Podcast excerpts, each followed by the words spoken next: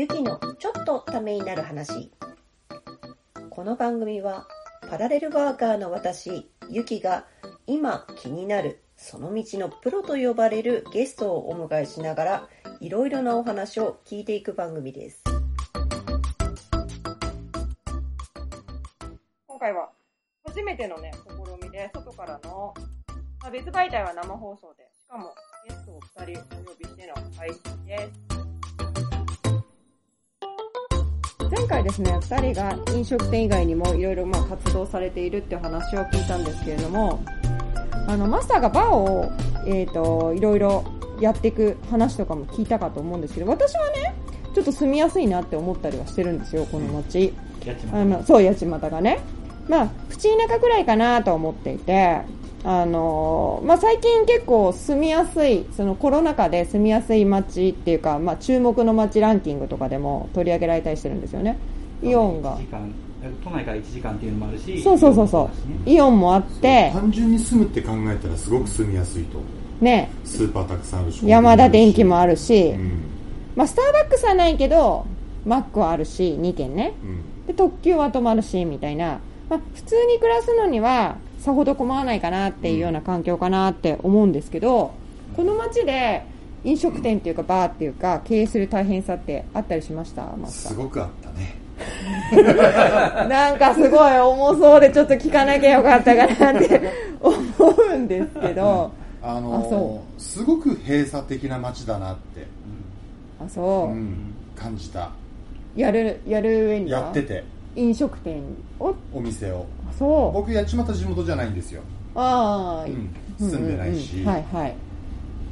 あのー最初、うん。まあ、オープンして、うん。まあ、いろんなお客さん来られますよね、うんうんうん。そんな中でうん。一番きついこと言われたのが、うん。こんな店すぐ潰れちまうよ。3週間持たねえよ。でもね、それね、違う場所で私聞いたことある。本東京の青山で。本 でもまあ、青山はそういう土地柄だからね、うん。あそこは3ヶ月とか半年とかうん。持たないお店がすごい。人は、うん。この辺をずっと飲み歩ってる地元の人でへ受け入れてもらえないのかな。まあそういうのもあってー。うん。頑張れるんだけどね。あ、逆にね。僕、はね、反骨してうん、そう。うん。そっか、なんかね住むにはそんなにこう閉鎖的じゃないかなと思ってて私どことは言わないけどもっと千葉の奥の方がうん。母の実家で、それはねやっぱりもうちょっと閉鎖的かなと思うんだけどね。その閉鎖的に感じたのは他にもあって、うんうんうん。まあ他にもお店あるわけじゃないですか。はいはい。でそういうとこ行って、うん。で何か一緒になんか企画してやりましょうよって話を持ちかけた時に、うんうん。うちはやらないよ、うん。門前払い食らうことが多くてうーん。あそう。ちょっとがっかりしたな。あ一緒にやろうって言ってもね。あの千葉の繁華街とかに行くと、うん。店同士が集まってああイベントをね。イベントやったり。うんうんうん、お祭り的なものとかね。そうそうそうそう、うなんとか横丁みたいなね、短期で作ってやったりうん。してるじゃないですか、うんうん。そういうのをやろうと思って声をかけた、うんじゃあスタンプラリーやろうよ。うん、いい、お互いの店行ったり来たり。いいいやうちはもうそういうの必要ないから。あー受け入れてもらえないことが多くて。なるほどね。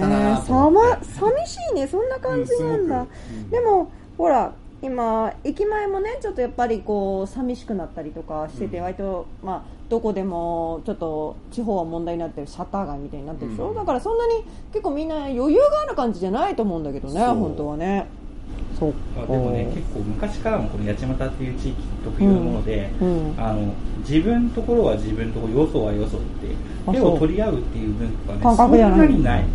もともと農家さん農家のあの出身の方が多くてうん。要はその自分の畑とその自分が雇ってる人たちが守れればいいやっていうあのあ土地勘っていうものがこの町ってすごいあって。私なんか農家さんって逆になんかこうお互いの農作業特にほら今後継者問題とかやってる人やってない人増えてきてるからうん。後継者問題とかで自分の畑が終わったらそっち手伝うみたいなイメージだったらそんな感じじゃないんだ農家さんね違う。この辺の人たちは違うかな。そうか。特にやっぱりその自分のところだけを守らなければいけない。うん。保守的な人がすごい多くて。だから他の人のところまでやってる余裕がねなかったっていうのをいろんな人が見てるから、うんそれが受け継がれている街なんですよね。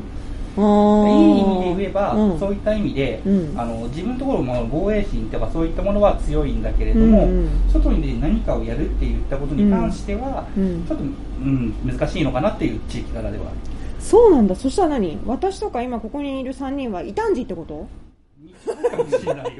え異端児がこんなに集まる？本当に？だってでも実際にそれこそゆきさんなんか、まあ、うん。ルブさんもそうだけど、うん。まあさんもそうだけど、うん。あのだって他の人たちからさ、うん。やっぱどうやっても何やってんのあいつっていう風な言われ方はするじゃない、うん覚えが多分あると思うんだけどもさ、で特に今八街でそうやって動いてる人たちって、うんうんうんうん。実は八街に元からいる人たちじゃなくてどこか一回外に出た人だとか、うんうん。そこから来た人たちっていうのがすごい多いところだから、うん。そそうの辺はねやっぱり何かを始めるって言った人にはうん。すごい苦労をする街ではあると。なるほどね。そう身内意識みたいのが強いのと、う。んあと誰かがそれやろうとしたら乗っかるだけ乗っかっておんぶに抱っこにしようみたいあそう。な、うん。そういうのはすごいある。まあそれ地域性。地域性。まあでも確かに千葉はよく、まあ、うちの母は千葉、まあ、最初は本当の生まれは深川なんだけどあの戦争で焼け出されて、千葉でほとんどを過ごした人だから、まあ、でも母とかに言わせると、まあ、閉鎖的だと思う。でもその後ね東京に出て出ちゃったから働きに。で言うけどああそうなんだね。なんかでもあんまり普通に住んでるとそんなに感じないんだけど。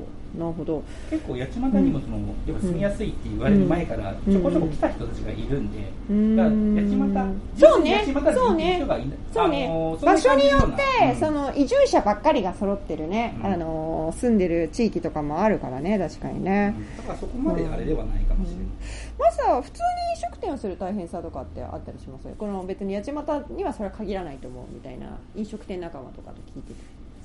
それはそんなに？うんちゃんとなんだろうコンセプトを持ってやればいける。いけると思そうだよう、ね、うん。あのロースバーガーとかも本当にすごいなって思った。私食べた時に、うん。自分で燻製にしてるって聞いてそあれバンズもなんかやってんすよね。うそうバンズも、うん。あのーまあ、この八街で知り合ったパンを作ってる方にお願いして、うん。まあ、八街で言ったら何っつったらうん。ピーナッツじゃないですか、ピーナッツだよね。うん落花生、うん。その落花生を練り込んだパンを作ってくれと、うん。うん。うん。で使うのは僕が作った燻製のうん。豚ロース肉と、うん。あとそのさらに落花生を使ったソースを使うから、これに合わせたバンズを作ってくれと。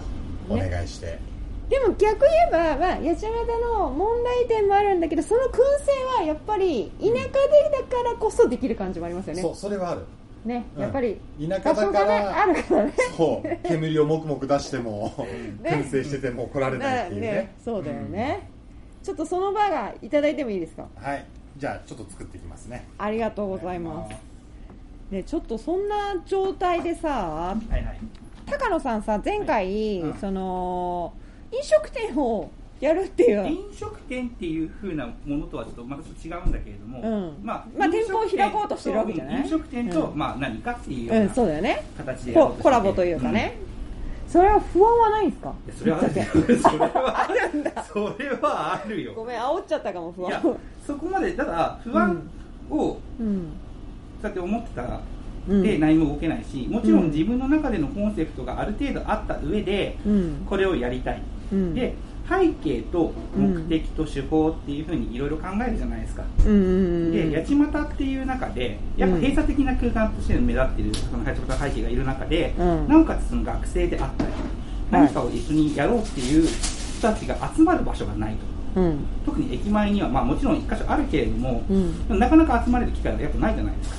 そうね。すごいなんか心当たりがあるところがちょっとねあるとは思うんですけれども。そうね、うん。なかなかねその特に学生さんっていうのは結構いるんだよね、うんまあ大学はないので大学生から先はちょっとどっか行っちゃうんだけど高校はあるからそう。なの。中学校も、うんまあ、あってで駅前にある程度歩いても自転車乗ってもうん。来れる距離にあっうみんなどこで遊んでんだろうと思うね。であの、うん。駅前にねコンビニが1軒あるあそこで全部で終わっちゃうの、学生さん今。みんなさあマックも行かないのかねだって遠いじゃないり。ちょっと遠いそう遠いでしょ？ょだから。でうん。あのそ外から来る人たちっていうのは、結果駅とそこしか、う学校の行き来しかしないわけさ、そうか、うん。だからうん。そういったもので昔はうん。あったんですよ、あのうん。商店街の中に高校生が遊べる場所が。あって何だ？どういう？えっとねゲームセンターみたいなのももちろんあったしへー。本屋さんもあった。のゲームセンターというそうなんだか古本屋さんだったんだけれども、へえまあちょっとね本当にあのアンダーグラウンド的な感じなところで、昔でいうゲームセンターの筐体が置いてあったりとか、うんあと駄菓子屋さんみたいなのが置いてあったりむとか。かなんか田舎ならではな感じのね。そうそうそうそう。そういったのがあったんですよで、本屋さんももちろんあって、うん。そこに本屋さんにまあいろんなものを買いに来るっていう人はいたけども、うん。悲しいから万引きで潰れちゃったんだよね。やっぱり。あそう。いったのは多分どこのものでもあると思う。んだけど自治体でも、うん、まあ大変だって言うよね、うん。あ特にそういう物を売ってるところはねそういうことの管理が大変だったら聞くよね。だから少なくとも商店街にうん。そういった人たちをもう一回呼び込まないと活気とか、うん。そういったイベントの参加だとかだって、うん。情報を知らないわけだから。そうね。でそれを発信できる場所。自分たちからももちろん発信しなきゃいけないし、うん。知ってもらった人たちがあ、うん。これをなんか発信したいなっていう方法をうん。教えてあげられる場所を作りたいなうーん。だからそれで実際さっきも言ったけどこういったラジオ配信だとか、ん。プラスじゃあ飲食があった方がうん。接しやすいよね、うん。っていうのでうん。とりあえず9月からうん。やらせていただければということで、不安はもちろんある。けれどはい。そうね。全くないって言ったらちょっとおかしいもんね。それはねあのもう先輩であるね三島さんであるとか、うん。そこら辺の人たちにちょっといろいろねあの大変なところはマスターとかにね聞きながらねやってやらせてもねらえればなとは思ってます。なるほどね。ちょっとすごい話をいっぱい聞けてますけどバーガーを待ってちょっと引き続きコロナ禍での大変さなどを聞けたらと思いますありがとうございました、はい。マスター。もう一回また後で。あ聞こえてない。まあ今調理中だから、はい、はいじゃあまた。ありがとうございありがとうございました